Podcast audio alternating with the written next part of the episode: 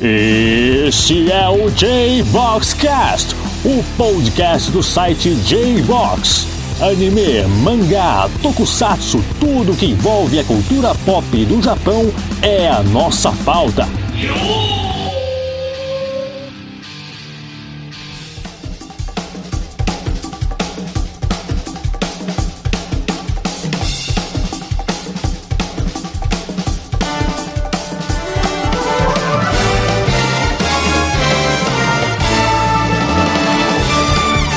bem-vindos a mais um podcast do J-Box. Estamos aqui novamente nesse primeiro episódio do podcast. Se a gente está aqui reunido outra vez, é porque entendemos que vocês gostaram do episódio zero e querem mais, né? A gente queria agradecer alguns comentários, né? Como do João Ebert Alves Arruda, do Bruno Severino, do Diego Miyabi, do Robot, do Noe Fleury, do André Ricardo e do Carinha dos Quadrinhos. Muito obrigado pelos comentários. A gente está pensando em fazer depois um especial só respondendo os comentários e vai ser de um jeito bem legal. Todo o time do J-Box agradece e já estamos pensando em surpresas para a nossa próxima edição. A gente já está conversando com algumas pessoas aí. Se bobear, a gente vai ter alguns convidados. Então, fiquem atentos. Mas nessa edição, vamos ter novamente a presença do Lark. E aí, galera, tudo bom? Faço das palavras do Luiz aí as minhas. Muito obrigado aí pela repercussão, por vocês terem comentado, terem baixado, terem escutado. E, bom, a gente está aqui hoje porque a gente acredita que vocês vão querer ouvir a gente de novo, né, Laura? é isso aí. Obrigada aí todo mundo que comentou, pediu pra gente colocar em outros canais, a gente botou em mais plataformas. Não sei se todas de todo mundo, mas a gente tentou, pelo menos. É isso aí, né? E nessa segunda edição a gente vai falar sobre um assunto que é meio polêmico quando a gente fala de anime, mangá e tokusatsu no Brasil. A gente vai falar sobre a pirataria. Né? Mas afinal de contas, o que, que é a pirataria? Será que se eu pegar e legendar um tokusatsu antigo, que dificilmente a gente vai ter chance que seja lançado no Brasil, disponibilizado gratuitamente no site, eu vou estar sendo pirateiro? Laura, o que, que é pirataria para você? então, a pirataria é o. Pirataria digital, no caso, né? Porque tem vários tipos de pirataria, né? Desde muito tempo, mas a pirataria digital é você distribuir, né? Você utilizar um material é, sem ter autorização, né? Então, sem autorização dos donos daquele material. Então, assim, tecnicamente, qualquer distribuição de série que não acontece por vias legais é pirataria, independente da série ser ou não popular ou ser antiga. Né? Isso, isso em termos, assim, técnicos mais, né? Mas, é, para mim, é, o problema é quando, quando tem um, para mim, o problema principal é quando tem gente ganhando dinheiro em cima de coisa que não deve, né? Porque sem pirataria a gente nunca teria um mercado de anime, mangá, tokusatsu no Brasil do jeito que a gente tem, né? A maioria dos fãs assiste tudo pirata e depois reassiste. É, quer dizer, Hoje, com plataformas de streaming, isso é diferente, mas por muito tempo foi isso, né? A gente assistia pirata e depois queria assistir ou ler legalmente. Eu acho também que muito disso que você acabou de falar agora, essa última parte, de que antes a gente assistia pirata e agora é mais legalmente, é porque a galera que assistiu pirata nessa época, no começo, hoje em dia tem condições né, de, de adquirir é, algo de forma oficial. Talvez seja não sei se, se rola meio que uma, putz, isso aqui é tão legal que agora hoje eu tenho condições de, de pagar pelo serviço ou pela, né, pelo produto, então eu faço questão de pagar. O que, que vocês acham disso? Olha, assim, eu acho que vai ter consciência de cada um. E no Brasil a gente tem uma galera que. Acho que desde pequeno o brasileiro é, é, super bombardeado pela cultura do se dar bem a qualquer custo, sabe? Eu, por exemplo, sou profissional na área de design e no começo eu utilizava softwares de forma ilegal, né? Os, os ferramentais lá da minha profissão. Polícia, a polícia, a polícia aí. Só que a partir do momento que eu comecei a, a me profissionalizar, a ganhar dinheiro, eu simplesmente fiz cálculos para cobrar pelos meus freelas, repassando o valor que eu sou obrigado a pagar para fabricante, é, ali dentro daquele preço final, fechado, entendeu? Então, assim, é, eu pelo menos despertei essa tal consciência, mas eu sou, de repente, uma pessoa privilegiada, entendeu? Que, apesar de ter nascido em família humilde e tal, é, é, eu acho que eu entrei para a corrente do bem e, e eu faço esse tipo de, de conteúdo. Por exemplo, eu vi o Sensei Omega lá naquele fansaber camarada, porque tem um delay aí para chegar a coisa no Brasil, entendeu? Mas quando foi lançado, eu comprei os DVDs. Entende? Eu gostei de Omega? Talvez. Mas, assim, eu, eu queria ter a coisa dublada, diferente, uma nova experiência. Então, assim, mas eu falo muito por mim, né? E eu não sei se a galera chega a ter essa maturidade de consciência, sabe? é, depois de um determinado tempo. Então, fiz uma pesquisa aí para a gente validar essa hipótese. Então, né, o que você falou, cara, eu achei muito interessante porque, assim, é, você, você mesmo, você falou do, dos programas que você usa, né? E eu acho que a gente pode fazer um paralelo e a gente pode começar a entender, tentar entender que, assim, se a gente não, não, não houver uma demanda nossa, vou falar o exemplo que você falou do né, programa de design, se eu não houver uma demanda nossa do produto aqui, ninguém vai querer vender o produto para cá, logo a gente vai ficar sem o produto. Então a gente pode fazer um paralelo, uma alusão também com, com as plataformas de streaming de anime, por exemplo, né? Pô, se eu estou te oferecendo um serviço que se ninguém quiser, né? Se ninguém pagar, eu não vou ter por que oferecer mais e vou sair com o meu serviço daqui, vocês que vão ficar sem, entendeu? Isso, isso é, é muito interessante também da gente parar para pensar que a gente, na verdade, faz parte de uma engrenagem com a indústria, né? Se a gente investe, digamos assim, a indústria, teoricamente, seria ela teria que retornar para a gente alguma coisa, né? Mas se a gente não investir, essa outra parte da engrenagem vai ficar presa e a gente não vai ter um, um feedback, né? É, tem, tem um pouco disso sim, uma percepção bem acertada. O problema é, as pessoas que investem às vezes cagam no pau, né? Fazem uma dublagem meia boca, entendeu? Então os serviços chegam a preços que. Assim, eu acho que o brasileiro reclama demais, sabe? 9,90 reclamar do preço do Prime Video, eu acho que, putz, novamente eu posso estar utilizando a fala de um cara privilegiado que consegue pagar 9,90 por mês, mas gente. É, é, é, é assim, é assim, né, mas, olá.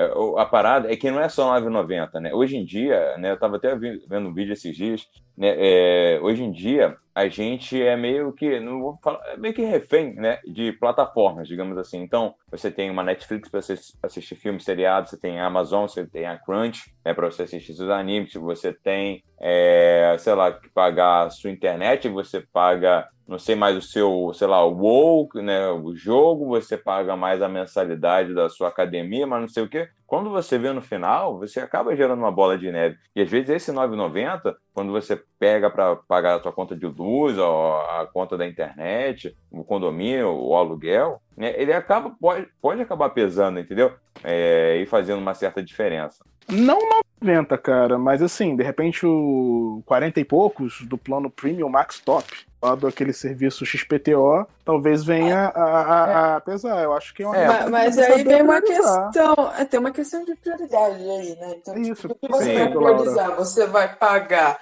a sua conta de luz ou você vai pagar a Amazon Prime? Então, é assim. É, é isso. então, assim, aí a pessoa não paga a Amazon Prime, mas ela quer assistir é. o que tem, ela vai no pirata. Isso aí. É... Isso, na minha opinião, faz parte da dinâmica do mercado também, né? A gente tende Sim. a tratar a pirataria como algo à parte, mas na verdade ela é muito importante dentro do nosso mercado. Então, a Netflix já mapeou o que, que as pessoas pirateavam para poder definir que tipo de séries ela ia fazer. É, todos esses serviços de streaming eles vieram de uma demanda que vinha da pirataria, as pessoas baixavam coisas, em algum momento alguém percebeu, ah, se eu tiver uma plataforma e botar várias dessas coisas que as pessoas estão procurando na internet, elas vão querer pagar? Modelo de negócio, né, que surge a partir de um, de um erro, né, na Matrix é, da vida. Para, para pensar, um a locadora... Um erro no sistema talvez para pensar se talvez a locadora é meio que um modelo disso, né? Porque ela concentrava um monte de títulos ali e você alugava o filme. né? Você não precisava, sei lá, botar sua fita cassete para gravar. Eu sei que muitas pessoas não devem nem saber o que é isso, né? Mas você não precisava botar, esperar passar na sessão da tarde ou no, na, é, como é que é, tele especial lá. É, você não precisava esperar dar o horário para gravar e ter para você. Não, você pagava, não sei, cinco reais para ver durante dois dias e entregava. É, né? o, o, mercado de home video surgiu a partir da necessidade que se identificou de que as pessoas gostam de assistir as coisas nas horas que ela quer, né? Então, abriu-se aí nos anos 80, 70, 80 ali, o, o, essa demanda aí de locação de fitas. Só que o mercado começou a tomar proporções que aquilo, eu acho que, pô, é legal, todo mundo quer ter acesso, nem todo mundo pode, e em cima de uma especulação de valor, de custo mesmo, né? Isso acaba inviabilizando lá o, o, o acesso, digamos assim, às pessoas que não têm as condições, e isso vai abrindo, em paralelo, as brechas para o mercado pirata existir. Então, assim, teve iniciativa que eu li recentemente da Netflix de disponibilizar alguns conteúdos pagos dela gratuitamente. Isso é legal, mas ao mesmo tempo é meio ruim, né? Porque o cara vai ficar só com acesso free aquilo que ela disponibiliza e o cara sabe que tem mais coisa lá, entende? Então, assim, a alternativa que ele vai se permitir ter é buscar da forma não legal. Mas, como a Laura bem falou, entendo que a pirataria, especificamente dentro desse nosso mercado de anime, tokusatsu, mangá, tem um lado talvez positivo que a gente possa chamar, né? Não, é, eu, acho que eu acho que a pirataria é intrínseca ao nosso mercado, né? O, o, o mercado de animes aqui se moldou em boa parte porque as pessoas baixavam coisas lá nos anos 2000 em qualidade horrorosa. É, MVP. Né? Ficava, ficava cinco horas para baixar o, Vi muito o episódio, Naruto, é, episódio horrível, com a qualidade horrorosa. Mas, e foi assim, e aí o que, que acontecia? As, ainda acontece, né? As editoras traz. É que hoje as editoras olham para o serviço de streaming, né? Porque tá bombando lá, mas elas traziam o que a galera tava assistindo. A galera tava Sim. lá assistindo o anime e tal, trazia isso aí. É, isso das editoras é legal porque no começo eles tinham o respaldo da TV, né? Ah, passou na TV, se eu lançar a versão em mangá, vai bombar. E realmente no começo funcionava assim, mas em algum momento já não tinha mais o respaldo da TV alimentando ali o, o, o nicho de anime, né? E aí, cadê? Não tem mais referência. E aí, assim, fatalmente, eu desconfio que algumas editoras de mangá começaram a olhar o que estava dando certo lá no, nos submundos da pirataria internetica, né? É. Para definir quais os títulos seriam mais interessantes, talvez, de apostar. Não podemos não afirmar deixa, nada. Não, não deixa de ser uma pesquisa de mercado, né? É, porque é um mercado, é isso. Você gera, você gera estímulo, consumo, entendeu? É, é, agora, como a Laura bem falou no começo, o que era triste é o quê? Você ir num evento de grande porte e ter várias lojinhas vendendo DVDs piratas, sendo que o cara poderia virar um distribuidor e lançar aquilo legalmente no país, entendeu? Essa era a parte, essa é a parte feia, né, do negócio. Hoje não tem mais isso, mas lá no começo dos anos 2000, como tinha, gente? Como tinha isso? É, eu, eu acho que também antes, antes era muito me parecia que chegar nisso que você falou, Lark, de porra, ser representante da marca, ser um licenciante, era um caminho muito obscuro, entendeu? Muito, talvez, trabalhoso, burocrático. Não que hoje não seja, né? Mas, sabe, o que é mais fácil? Você correr atrás disso ou, cara, eu tenho, sei lá, 500 reais para investir num negócio que, porra, eu vou comprar umas, sei lá, 100 camisetas pretas e vou colocar a foto do Naruto nela e do, sei lá, do, do Goku aqui Super Saiyajin vou tentar vender, entendeu? Então. É, e sem, sem contar também que tem muitas vezes os donos das marcas, né? Até lá no Japão, vendiam produtos que eram bem feios, né? Então, lá na lojinha pirata, feio, muito tinha feio. umas estampas muito mais maneiras, muito mais Muito mais. É como eu comentei, então... né? Tipo, os caras investem e a qualidade do que eles estão fazendo acaba ficando bem a boca e aí tem o o artesão, né? Que é o cara que vai lá e faz a ilustração de próprio punho e transforma isso na camisa, que gera um produto muito mais radical. Putz, por que, que o empresário que tá podendo lançar um negócio legal não vai contratar esse artesão, entendeu? Meio que rolam uns distorções, uns gaps, assim, que eu até hoje não entendo muito bem não, mas quando eu mencionei pirataria, em específico era de home video, sabe? É, DVDs de anime. Quantas pessoas não compararam seus DVDs lá com Naruto? Quando Naruto eu ainda. Eu só quero registrar que eu comprei o primeiro episódio e o segundo, acho, da saga de Elísios, quando lançou no evento de anime. Amigo, eu comprei rádios em VHS, porque assim. Tem, tem também o, o, caso assim de, é, de educação, né? Porque muita gente não sabe também o que, que é uma. o que, que é direito autoral e essas coisas, né? Então, assim, eu lembro que, sei lá, eu baixava música no Emule e eu achava que tava tudo bem, assim, sabia? É, exatamente. Tinha Com o quê? Certeza. Tinha 10 anos de idade, não sabia que tinha um problema naquilo. Pra mim, ué, tá, se tá ali, se dá pra baixar, o que, que tem de errado? É, de todo mundo, né? Pô, tá aí pra gente, não sei o quê. Né? Isso é, é muito interessante. E depois, como essa visão foi amadurecendo, além da gente amadurecer também, né? Mas eu acho que as coisas foram facilitando também pra gente, para que a gente melhorasse a nossa percepção, evoluísse a nossa percepção, né? Você vê que, por exemplo, muitos serviços aí tem é, a, a, sua versão grátis que te permite ter total acesso com eh, de, algumas pequenos detalhes que diferenciam do, do, conteúdo pago, como anúncios, tipo de coisa. Mas eles falam, ó, cara, meu serviço está aqui para você, Perfeito. você pode usar, entendeu? Perfeito, tem isso, tem o... É um modelo de negócio aí que possibilita acesso, só que o cara, putz, tem um catálogo lá do serviço com 500 animes, ele não pode pagar, ele vai obrigado a ouvir propaganda e o cara ainda assim vem com papo de ah, não, eu não quero, eu vou baixar do, do fansubber, entendeu? Tá no direito dele, mas o fansubber. Aí no passado, gente, tinha um certo código de ética invisível, entendeu? Tipo, quando eu sou da época dos fansubbers de VHS, né? Então sou meio velho.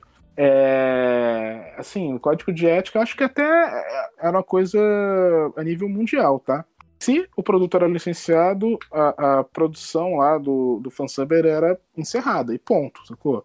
Hoje em dia não. E aí você vê a galera monetizando. Teve um canal aí, um site da internet que é, oferecia assinatura pra pessoa assistir One Piece, cara. E tipo assim, mano.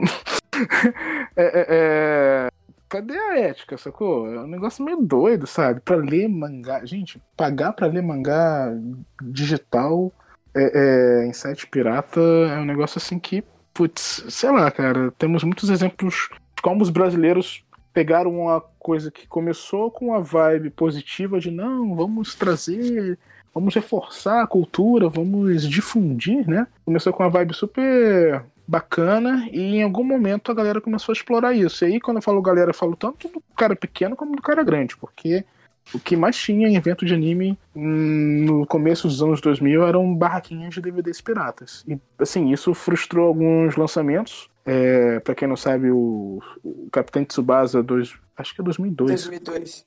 É, é, tinha um planejamento aí de chegar em bancas, com preço popular. E, assim, o, reza a lenda que a distribuidora foi no evento viu a série dele completa lá sendo comercializada a barraquinha de DVD do dono do evento, cara. Olha só que constrangedor. Aí o cara vai olhar assim, tipo, mano, putz, essa galera tá comprando esse daqui, eu tô lançando ali com todo amor, carinho, dublando, pagando pra dublar. Foi o que a gente falou no começo, né? Se eu vejo, porra, que eu não tenho demanda, né? Por que, que eu vou investir, gastar um dinheirão pra trazer um negócio licenciado, que você falou, dublar, pô, pra pagar pra passar em alguma uma, alguma plataforma, seja TV, seja um streaming. Mas, pô, se, cara, se, mas, né? mas, se tem um cara vendendo na barraquinha ilegal no, no evento, existe uma demanda de compra para isso. Porque se não tivesse, ele não ia estar tá vendendo. Existe, só que no Brasil é tudo caro para você fazer legalmente, né? Ah, sim, é tudo caro. aí, aí, aí, aí, o cara tem que pôr na balança, né? Putz, será que esse, esse, Eles devem tratar como investimento, né? Mas, mas por é exemplo, isso, isso não impediu também é, outras séries de acabarem saindo aqui, né? Séries grandes acabaram vindo, mas sei lá, o, o OVA de Sansei Hades já tinha rodado toda a internet brasileira até o lançamento oficial. Acho que Sensei é um ponto fora da curva em tudo quando a gente falar de presença de anime no Brasil, entendeu?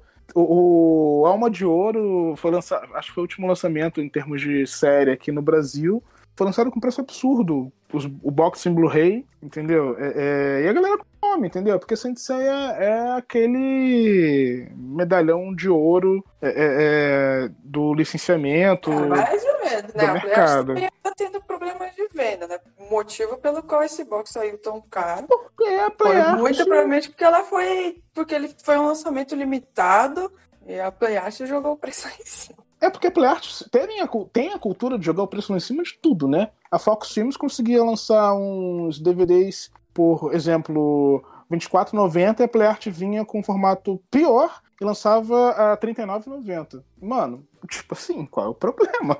Entendeu? A PlayArt ela vende uma cultura de, de comercialização para o mercado de home video que Bom, eu talvez me estendo um pouquinho aqui, gente, mas é só um panorama bem rápido da coisa. Lá atrás, no passado, do VHS, as distribuidoras, quando surgiram no, no, no Brasil, elas vendiam a preços exorbitantes os filmes para os donos de locadora. O dono de locadora tirava o lucro, comprando várias fitas e alugando ali, tipo, às vezes no mesmo dia, enfim. E a PlayArt era uma distribuidora que, por acaso, fazia esses preços aí caros, né? Preços para locadora e quando ela começou a vender pro que a gente chama de sell-through, que é direto pro consumidor, ela meio que não entendeu muito bem que o direto pro consumidor tem que ser um pouco mais barato. E, uh, eu sempre vi os preços da PlayArt para muitas coisas, quase que, entre aspas, para preço de locadora, entendeu? E isso até hoje. Então, assim, respeito lá as decisões comerciais dele, deve ter justificativas, ninguém bota preço alto porque quer no Brasil, mas, enfim, é complicado, né? É, mas... eu, eu não vou defender, obviamente, o, o, cara que tá vendendo pirata na banca, mas eu só quero dizer o seguinte: se tem um cara fazendo isso, é porque tem uma demanda de mercado para comprar isso, né? Com certeza. E é aqui eu acho que tem o gap, né? A possibilidade, é, a vontade de comprar com as possibilidades reais de trazer aquilo oficialmente, que vai ser sempre mais caro do que a gente imagina. Tem coisa muito bizarra, tipo assim, o licenciamento para determinados países tem uma janela de tempo maior do que para outros, entendeu? Porque, tipo assim, se os japoneses fossem espertos, vamos também falar lá da matriz, né? Da grande mãe. É, eles liberavam aí, num curto espaço de tempo, o licenciamento de um filme para ter um lançamento de nível mundial em simultaneidade, entendeu? Coisa que os Estados Unidos fazem. Por exemplo, a gente viu aí os filmes da Marvel, né? Chegando com até uns dias antes de que no, no lá no mercado americano. E os japoneses, putz, ah não, a gente só vai liberar para você lançar o filme desse anime que tá bombando aí depois de seis meses no teu país. Mano, tipo assim, esses seis meses já ferrou a porra toda, entendeu? Aí o camarada aqui no Brasil é obrigado a investir em dublagem como diferencial, e dublagem é caro. E assim, às vezes o, o fã já viu um negócio todo, gente. Os japoneses também parece que não se ajudam com relação à questão da pirataria, sabe? Começou a melhorar com o lance do simulcast entendeu? Com os streamers aí fazendo isso. É uma realidade assim do tipo que eu vivi para ver isso. O que, que você não viveu para ver também, né? Meu Olá, Deus! Meu Deus! Acabamos o podcast de box a partir de agora. Não vai ter nenhuma edição, porque eu. Mas então tá, falando dos mangás especificamente, né? Os scanlators. Como é que vocês enxergam o papel deles no mercado editorial brasileiro, que publicamente assume que está passando por uma grande crise? A gente cansa de ver é, representantes falar que o cenário não está legal do Brasil, e você vê também outros trazendo, tentando trazer coisas novas, né, coisas diferentes, né, para, sabe, tentar criar uma, um novo produto, talvez, né, uma nova forma de, de consumir o material deles. Como é que vocês enxergam esses scanlators? Eu acho assim, Primeiro, vai ter coisa que nunca vai chegar aqui. E o Scanleto, ele vai ser quem vai fazer essa ponte do conteúdo que nunca vai chegar aqui, ou que a gente não tem expectativa que chegue aqui. Eu acho que a gente está num momento de mercado em que o mercado, essa coisa de mangá, comprar mangá, comprar DVD, isso aí vai virar coisa de colecionador. As editoras estão indo nesse caminho. Não é só culpa do Scanlator isso. A gente está tendo problemas aí, banca que não tem, que tá. Cada dia a gente tem menos banca. Banca era um dos maiores livrarias também, né? de, de para espalhar mangá, né, para vender mangá, é, livraria também. Então assim, é, eu acho que isso, obviamente, deve atrapalhar. Eu não sou do, do mercado, mas eu imagino que isso atrapalha as vendas, pessoas que leem online e não querem comprar. Mas eu acho que o problema é bem mais complexo do que a gente apontar dedo para Scanlator e falar: ó, oh, você está fazendo isso aí errado. Com Até certeza. a maior parte do, dos scans, até onde eu sei, né? Eu não sei. É, eu não leio muito mangá online, nem offline mais tanto, né? Uhum. Mas até onde eu sei, é, boa parte dos esqueletos são pessoas que não ganham dinheiro, né? Eles só estão lá Sim. fazendo e ainda existe, em parte, essa cultura de opa, vai licenciar, então a gente vai parar de, de fazer scan. Uhum. Óbvio que tem outras pessoas também que, que não, mas é, eu acho que, que isso vai existir, assim. Eu acho que independentemente do que a gente acha aí disso, isso vai existir. E isso é uma coisa que tá aí pro, pro mercado lidar. É, não é um problema específico de Brasil, né? Scanley tá, é. aí no mundo todo. Canso de ler mangás. Cansei, tá? De ler mangás em inglês, entende? É, porque, assim, não tinha licenciamento no Brasil e tal. E você falou um ponto muito bacana, Laura. É, eu acho que o mercado tá convergindo aí pro formato físico, né? Independente da mídia mangá ou, ou vídeo é, é, ser um item voltado para colecionadores. Só que o Brasil precisa amadurecer muito o conceito do que o colecionador gosta, né? Tipo, tem a Pipoca Nankin tá lançando uns negócios bacanas, os formatos legais, sabe? A JBC também andou caprichando aí em algumas coisas. Panini também. Então, assim, é, é aquilo, né? Pô, é caro, mas dá gosto. Eu quero aquilo ali no instante, entende? Então, é, é, essencial do marketing isso, né? É você lançar produtos que despertem desejos de consumo, né? E falta um amadurecimento muito grande em alguns aspectos disso no Brasil, em todos os planos. Tokusatsu estão coitados. Ninguém pensa em lançar coisas voltadas para colecionadores de Tokusatsu, a gente sabe que a galera compraria, né? É, também tem assim, a gente tem aquelas plataformas tipo a Manga Plus, que aí tá tendo um umas expectativas de que talvez venha para cá, isso aí é uma coisa que muda um pouco a figura, né? Porque aí você tem uma a licenciante, você tem a Shueisha, né? Botando os, que estaria botando os mangás dela, os últimos capítulos de graça em publicação simultânea, né? Isso aí é uma coisa que vai, isso afeta é, esqueleto, né? Óbvio, em, no, o, lá, se você for olhar os sites americanos, ainda tem scan de One Piece, ainda tem tudo isso. Mas muita gente passa a preferir acessar a tradução oficial e isso afeta também ó, todo o mercado. Sim, sem dúvidas. Acho que. É que tá, novamente, a gente falou lá da grande nave mãe Japão. É, se eles fazem iniciativas que, que conseguem quebrar ali a coisa da pirataria, iniciativas inteligentes, eles estão aí é, com o poder de, sabe, mudar o mercado. Acho que precisa se aceitar que pirataria é uma via que vai atender tanto a galera que não tem condição, como uma galera que tem condição, mas isso daí é um livre-arbítrio das pessoas. E assim, pô, não vê o Spotify? Você tem lá você consegue ouvir de graça. Só que se você não paga, você tem o quê? Propaganda. O YouTube tá assim, né? E propaganda rende, cara. Eu não sou do eu não sou do meio editorial, mas na minha opinião assim, o cara que vai ler o mangá online e não quer comprar, ele já não era seu consumidor. Ele não ia comprar de qualquer jeito. Então, uhum. ele não é um dinheiro que você tá perdendo. É verdade, ele é um cara que você que ele não ia ele não ia de qualquer jeito. O cara que não tem ponto. dinheiro, talvez ele fosse, mas ele não uhum. tem dinheiro. Então, é, então aí é uma questão também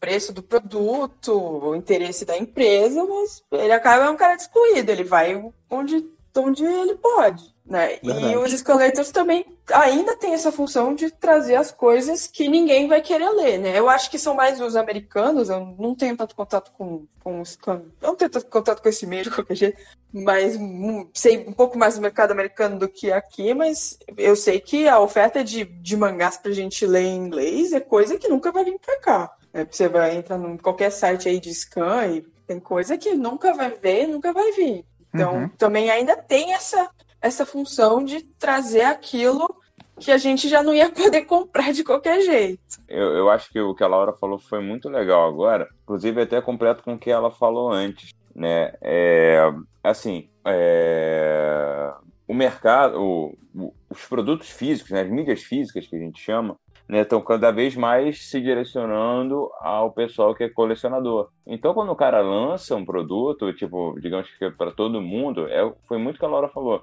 o cara que já baixava, né, que lia online ou consumia online, é de, é, de forma pirata, ele já não ia comprar. Entendeu? Tem esse, esse tipo de, de, pessoa. Tem o tipo de pessoa que até iria comprar, mas não tem dinheiro. Mas tem também o cara que vai comprar porque ele é fã, justamente porque ele é colecionador. Ele é fã e gosta de colecionar as coisas da, da, da série. Né? Então eu acho que casou muito, muito certo, Laura, esse seu comentário aí. Eu nunca tinha parado para pensar nisso, não. Eu acho que esse perfil aí, ele vai ele pode se tornar um consumidor, mas ele também Isso. vai ter um produto de qualidade. Entendeu? Isso. Porque às vezes tem uns negocinhos ruins Entendeu? Às vezes as editoras estão se atentando a isso. Teve um período aí negro dos papéis, entendeu? Um montão de sommelier de papel aí que o pessoal brinca, né? Que tipo, não, mas no começo era bem ruim mesmo. O mangá tudo amarelava. Era um negócio é, muito tenso. Tinha mangá que você abria e desmontava, né? É, tinha umas coisas feias pra Dedel, entendeu? E aí, tipo assim, como é que você. Aí que tá, o brasileiro é engraçado, né? É, é tipo, tu entra no mercado, é, botando ali o menor investimento possível para coisa acontecer, e aí depois você não quer lidar com a consequência disso, entendeu? Porque tu já não chega com um produto bacana, cara, entendeu? Claro, ah, porque tô estudando o mercado, eu tenho que ter lucro, mas assim, tu tá depredando ali o, o, o nicho, entendeu? Aí quando tu chega com um negócio caro, bacana, bonito, de repente você não vai ter adesão, porque você já ficou em descrédito, entendeu? Tipo, ah, não, vai meter a faca, entende? Enfim, é, é, é muito complicado falar sobre decisões editoriais quando você não é uma editora, né? é, tem isso também. Mas que agora a gente falou um pouco do mangá, agora eu queria voltar um pouco pro, pro formato de vídeo. A gente viu, presenciou, né, que um tempo atrás teve muita produtor, produtora japonesa, né, é, apertando né, o cerco contra alguns sites piratas. Inclusive derrubaram um monte, né, aqui no, aqui no Brasil, né. E aí eu queria perguntar também, vocês acham que o fansuber ainda tem razão de existir aqui no Brasil, o fansub de vídeo, numa época que o simulcast já está acontecendo em algumas plataformas? É, a primeira coisa é que nesses casos o que foi derrubado não foram os fansubs, né? Foram os sites. Ah, aquele site cheio de vírus, né? Porque o fansub sim. é uma coisa e o. Sim, os, sim, sei sim. lá, sites agregadores, talvez, sei lá como a gente sim. chama isso. E foram esses sites, né? E foram para os conteúdos licenciados, o que significa que existem conteúdos, provavelmente, não licenciados, né? E, e pelo menos para esses conteúdos, com certeza ainda tem questão de fansub existir. É. Mas aí também vai entrar naquela outra questão, né? Vai ter gente que não tem acesso e vai ter gente que vai estar disposta a fazer isso, a colocar esse conteúdo aí pelo motivo que for. Então, é, assim, é a mesma coisa. É, independentemente do que a gente acha, esse negócio vai existir, assim. É, tipo uma revadaninha que vai estar tá sempre ali existindo, cara. É, é, é... Eu acho que independe da, do formato de mídia, né, cara? Eu acho que sempre vai ter esses perfis de consumidor que a gente, a que a gente tá falando. é que possivelmente, né, com essas plataformas de streaming, muitas pessoas vão privilegiar o streaming e Sim. não o sub. Né? Porque o fansub, o fansub em si, ele não tem um, um objetivo, sei lá, de lucro. Então eles só traduzem, postam. Se as pessoas viram ou não, isso tá, tecnicamente não faz muita diferença para eles. A produção deles está ali. Talvez eles parem quando se eles veem que ninguém está assistindo, que eles acham que eles estão perdendo tempo, eles vão traduzir outras coisas, né? Mas uma coisa que me incomoda muito é que tem muito fansub aí que é legenda ripada, né? Você olha o que saiu na plataforma oficial, olha ali o que tem no fansub, a legenda é a mesma. É, então, aí eu, eu acho meio. meio. É. Já, já, é a coisa que eu acho meio sacanagem, mas. Mas, por, por exemplo, esse, esse caso aí, é, o fansub popular, ajudou a popularizar a obra. Então, assim, é uma obra que talvez não viesse para cá se não tivesse um fansub antes, mostrando que tem uma demanda. E eu acho que o fansub também funciona nessa lógica. O fansub vai aonde tem demanda. O fansub, fansub vai Fansubal que tem demanda. Fansubá, que legal. Eu acho é. que cabe aos empresários também entenderem esse lado, esse, esse lado, entre aspas, positivo da coisa e, tipo, sei lá, por que, que não chama os caras que fazem legenda do fansub pra fazer legenda legalmente e trazer Sim. o material aqui é. pro Brasil? Muitas, muitas plataformas fizeram isso, né? Contrataram gente que tava no, no meio do fansub e estão legendando hoje legalmente. Olha, eu sou a favor Mas, da gente criar um, um fansub chamando Fansubar. Fansubar. mas, é, mas é isso, sim. Eu acho que, pelo menos para coisas que dificilmente vem para cá, ou que, sei lá, a, a, coisas que não tem muita demanda, assim, eu, eu, acho muito válido, assim. Eu acho que vale a pena a gente depois pensar, quem sabe, fazer um episódio só sobre fansub, né? Que eu acho que casos um episódio e tranquilo. casos, né? Por exemplo, pensa aí um anime que a Netflix pega, Beasters. Beasters estava saindo aí toda semana, só que a Netflix só vai lançar daqui a uns meses. E aí o fansub, as pessoas que querem assistir, elas vão correr pro fansub. É verdade. É, então Porque tem também questões. É, tem questões de também como as coisas são licenciadas. Né? Eu não quero dizer também que não existe um, um, aí uma tensão entre plataformas que fazem simulcast e, e fansubs. Mas o fansub ainda cumpre algumas funções que o mercado não consegue chegar direito pra gente. Pois é, verdade. Eles estão ali preenchendo aqueles gaps de mercado, por, seja por conta dos japoneses, por conta da lentidão da percepção dos empresários, dos serviços, né? E assim, eu tava me perguntando enquanto você tava falando assim, tem alguma coisa que não chega aqui hoje ainda? Porque vem essas temporadas de outono, primavera, verão, chega tanto título nos, nos streamings, né? Que, tipo assim, ainda vai vir mais streaming de anime aqui pro Brasil no final do ano.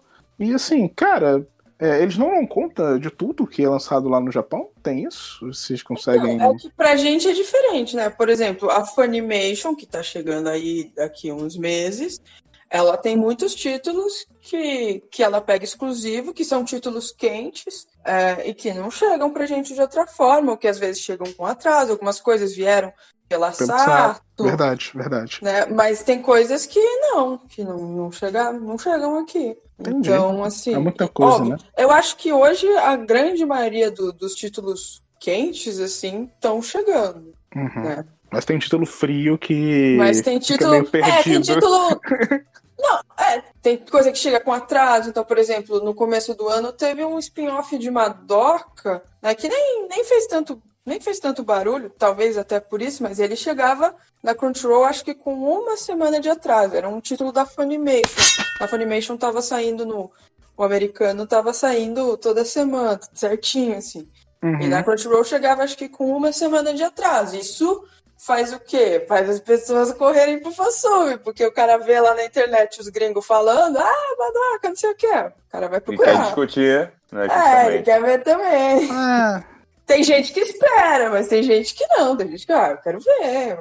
Tem gente que também não tem dinheiro e vai atrás do fansub também. Os fãs de Detetive Conan, né, que esperaram anos, décadas, é. e a série só chegou agora e ainda só um pouquinho, né? Nem chegou tudo. As Precure também. Ah, sim, é isso. É, é, Precure é, pre, é, Como é que ficou na Netflix? É Glitter Force. Glitter Force, meu Deus do Mas céu. Agora a Crunchyroll tá passando. tá exibindo o que tá saindo esse ano, né? Pegou um outro também. Entendi. Mas era outro conteúdo, né? Com uma franquia gigante, super de peso, que não chegou. Eu me pergunto assim, a Toei sabe que todo o planeta ama Sailor Moon. Vai lançar o filme aí da Sailor Moon, tá pra janeiro e fevereiro, né? O, o novo o filme que adapta lá o quarto arco do mangá, se não me falha a memória. Cara, por que, que a Toei não faz um planejamento pra lançar esse negócio a nível mundial? Assim, é. cara, assim, eles querem ser pirateados, né? Não o, o filme do Digimon também, o Digimon Last Kizuna, que muita gente está falando do Last Kizuna. Né? Muita gente está falando. É, tudo bem que agora a gente está a gente tá uma pandemia, né? Mas talvez isso aí não chegasse mesmo nunca para cá. Não, é então, é verdade. Tem, tem, tem coisa tá aí, tem coisa mesmo de franquia grande que a gente fica sem, né? Gente, o Dragon Ball Super passou, claro, lá no Crunchyroll, mas assim, tinha que demorar tanto pra Dragon Ball Super ser dublado, gente? Pokémon demora para chegar aqui. Pokémon demora para chegar, entendeu? E assim, é, é, é... não sei se é um problema de visão dos japoneses com relação a licenciamento para outros países, eu não sei se é um, um atraso de visão dos investidores, distribuidores locais. Realmente, assim, eu não tenho gabarito para estar tá especulando o motivo, mas que incomoda, incomoda. E aí isso abre o portal é, e aí, a gente tem mesmo essas franquias grandes que tem esses gaps, né? Então imagina para franquias que já nem são tão grandes. Franquias. Né? Tem, lá, tem lá no Japão, por exemplo, o Aikatsu, que é uma, uma franquia aí de, Aikatsu, coisa é de idol, que faz... Não, é um negócio de idol, eu acho. Tem o um jogo, Mas é um negócio que faz mais sucesso lá. É uma coisa que não, nunca veio pra cá, assim. Acho que ninguém nunca. Acho que nem nos Estados Unidos ninguém nunca licenciou o anime desse negócio, assim. Uhum. Então, assim, é um gigante, o negócio dá maior dinheiro lá no Japão, assim. Uma coisa que você fica pensando, por que que não exportaram isso ainda? Né? E um monte de gente aqui pedindo, baixando pirata, porque quer, jogando um jogo pirata. Eu acho também que isso tem muito de como o Japão, né, a fonte, ele enxerga o mercado brasileiro, né? Será que ele enxerga, né, é, ou será que a gente que o Brasil vai lá a gente tem que é. enxergar aqui para ir lá buscar para trazer para cá, entendeu? Sim, a minha opinião é o seguinte: a gente é periferia do capital e pro japonês não tá nem aí pra gente. Exatamente, eu também Ele acho. se importa muito menos com a gente do que com o mercado americano, tanto que tem muita coisa que eles licenciam com licença para América Latina inteira para algumas distribuidoras americanas e que acabam não chegando aqui direito. Tipo, por exemplo, a Sentai tirou esses tempos um monte de série da Crunchyroll. É, tirou de todas as Crunchyrolls. Eles tinham um acordo lá, deve ter dado, deve ter acabado, e a Sentai não quis renovar. Ou sei lá, ou a Crunchyroll não quis renovar, não sei. Mas aí é um monte de coisa que não fica mais disponível direito, assim. Apesar da gente ter poder assinar o High Dive daqui, é, ele é em dólar, ele não tem, tem legenda em português. gente. Meu Deus. É, a, gente, a gente consegue. É. é Tinha uma época que eles legendavam em português, depois eles desistiram. Acho que eles não, não colou e eles deixaram pra lá. Mas assim, é, é um negócio que custa em dólar. É, uhum. Quem tem dinheiro para pagar em dólar? Então, assim, é um monte de série que o acesso fica muito mais difícil. Uhum. E com certeza não deve nem ter legenda em português, é, né? E aí o, o licenciante japonês licencia com essa empresa para o direito da América Latina, em vez de licenciar com uma empresa da América Latina. Então, assim, para mim a gente é muito um mercado que para eles eles estão começando talvez a perceber que a gente pode ser um mercado legal para eles. Porque para mim eles é tipo, ó, vai lá, to, faz o que você quiser. É, é, porque eu acho que eles vêm muito também, né? Não só, tipo, vou, vou dar uma vou dar uma série aqui para vocês. Eu acho que eles não querem que a gente assista só a série. Eles, eles querem que a gente assista a série, compre os produtos, os bonecos, as camisas, as mochilas e não sei o que. Amigo, isso que mas dá... nem chega os produtos aqui. Então, mas isso que dá dinheiro para eles. Eu acho que não é só, só apenas assim. Talvez eu possa estar errado, né? É, Pode ser que sim, mas. Entendeu? Às vezes o custo deles trazerem uma série para cá, a gente talvez, sabe, não, não, não vale a pena para eles. Né? Por isso que eles fazem isso, disponibiliza para América Latina toda, né? Que deve ser um preço, sei lá, talvez um pouco melhor em termos de custo-benefício. E né, eles ficam com, com o resultado deles lá. Mas enfim. Então, bem, como eu falei antes, né, é, quando a gente falou logo no começo do programa, né, até sobre rapidamente sobre o Tokusatsu, né? Como é que fica para o fã que é ver talvez um Tokusatsu que ele nunca tenha visto aqui no Brasil, que nunca chegou no Brasil, mas que ele sabe que existe, porque na época ele viu e tal o anúncio, mas nunca teve acesso. Como é que fica para esse fã que tem essa vontade de assistir algo que infelizmente não chegou para ele? É, o, o, Tokusatsu no Brasil é meio tenso, né? Porque os Sentais é, é, viram Power Rangers. E aí, se tu quiser assistir o original, tá ferrado. Porque o licenciamento do original, assim. É, isso pro, pro, pro ocidente todo, né? É. E... é Hasbro ficou com tudo. E assim, virou o, o, se não é só, não é Vansumber traduzindo as versões originais, já era, tu nunca vai ter oportunidade de conhecer. Então acho que os japoneses pecaram violentamente aí nesses, negociatas multimilionários aí com as Sabans da vida, Sabans, né, que se fala ou então com a Disney em algum momento, ou agora com a Hasbro, né? E se bem que eu sei que saiu alguma coisa lá de original por uma distribuidora que me falhou o nome agora, é... no, no Tokushoutsu, eu acho, talvez. E assim, os Kamen Riders, pô, a gente vai ter um Kamen Rider recente, depois de 500 mil anos. É... E assim, mas já teve o quê? uns 20 Kamen Riders? Se não for fansubber, meu amigo, não tem, entendeu? E aí? É brasile... É, são os distribuidores brasileiros que não se interessam? São os japoneses que não enxergam isso? Porque, o, se não me falha a memória, o licenciamento do Kamen Rider estava travado. Você não podia trazer os Riders pra cá, cara. E eles nem viravam, é... entre aspas, Power Rangers. Só o Ryuki que virou o Cavaleiro Dragão e morreu ali. E aí, entendeu? Então, assim, pro Tokusatsu, fansubber é essencial. A pirataria é essencial, especificadamente no Brasil é o que sustenta aí a vela verde do Tommy ali, que nunca se apaga. Meu Deus, que referência terrível. É, e assim, não tem, não tem. Acho que anime a gente tem aí um mercado um pouco em processo de amadurecimento, né, Laura? Com os streaming chegando e tal, mas e aí, cadê o Tokusatsu? Ah, tem Ultraman legal na Crunchyroll. Cara, no brasileiro, muitos poucos brasileiros conseguem amar o Ultraman, entendeu? A galera é mais da geração manchete, querem ver o colorido, o metal. A gente tem poucos exemplos, né? Tipo na Amazon, pelo Sato, que a gente tem o Jasper, o Giban, a gente é, tem, tem na Amazon, na Amazon tem um Kamen Rider ótimo lá, cara. O Kamen Rider Amazons, que é um reboot barra remake é, é, de um Rider antigo, só que a Amazon nem legendou em português o bagulho, velho. Muito triste isso. A Laura tá com saudade da Patrícia. É, mas assim, é, como fã de Power Rangers, eu não acho que Power Rangers em si é um, um erro, né? Eu acho que talvez essas negociatas aí poderiam ter sido um pouquinho diferentes. Eu acho que Power Rangers é um dos maiores cases de sucesso de localização.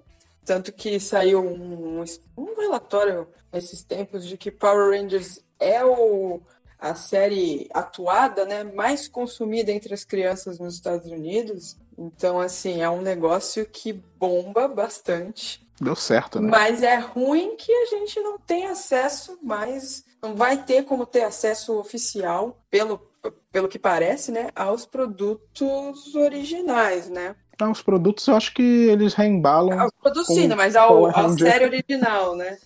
A é, gente não então, vai assim, nunca os contratos a gente não pode ver lá o, a versão original do Go Buster, do, aliás, do. Qual é o Power Ranger? Que o, o Go Buster original e tem o Power Ranger que é o. Eu esqueci, são muitos sobrenomes de Power Ranger para lembrar agora, gente. Peço desculpas aí, mas falhou. É, e vai... aí quem, quem vai. Quem vai transmitir isso são fansubs, né? O pessoal que pega aí, o, grava o negócio, o negócio cai, traduz e. É isso. E o. É isso. É um meio inteiro que vive disso. E que não seria dessas distribuidoras aí, gente, se não fosse fã de Tokusatsu lá com suas fitinhas VHS, né? Porque esses áudios que rolam nos DVDs que foram comercializados uns anos atrás e que serviram para ser restaurados aí, ó, saíram de coleções de fã. E se o fã não não faz a sua cópia e compartilha com outro e vai propagando para ter esse acervo aí rico, vivo, né? De material que infelizmente não teve conservação de dublagem. Entende? Tem aí, a gente escuta Flash em português hoje porque é, posso estar enganado, mas tem material de fã ali no meio. Acho que Jiraiya tem isso também. Enfim, acho que é o lado positivo da pirataria, se a gente pode falar dessa forma, e é isso, cara. Acho que a pirataria tem um lado bom, um lado mau e um lado feio. Bem, eu acho que a gente então fica por aqui nesse episódio, né? A gente falou a beça sobre pirataria em a vários sentidos. É verdade. então segue a gente no Twitter, Instagram, Facebook, é, JBoxBR. E se inscreve no nosso canal no YouTube, JBox TV. E entra no nosso site, né? www.jbox.com.br. É isso, é aí. aí. No, lá no nosso site a gente tem um artigo que a Andressa Soilo, que é PhD, doutorada. Tem, doutorado, eu já nem sei qual, quais são os é, é tipo o. Ela é uma antropóloga com doutorado em pirataria digital, né? E aí ela fez um artigo muito interessante tentando entender é, a questão de pirataria no Japão. E a gente tem também uma entrevista que eu fiz com ela sobre os efeitos da pirataria no mercado. Né, que ela fala umas ela fala, Eu falei aqui algumas coisas que ela disse, mas ela fala umas coisas bem interessantes lá. O link do artigo vai estar aqui no post. E muito obrigado por vocês estarem com a gente até agora. Um abraço e até a próxima. Até. Até.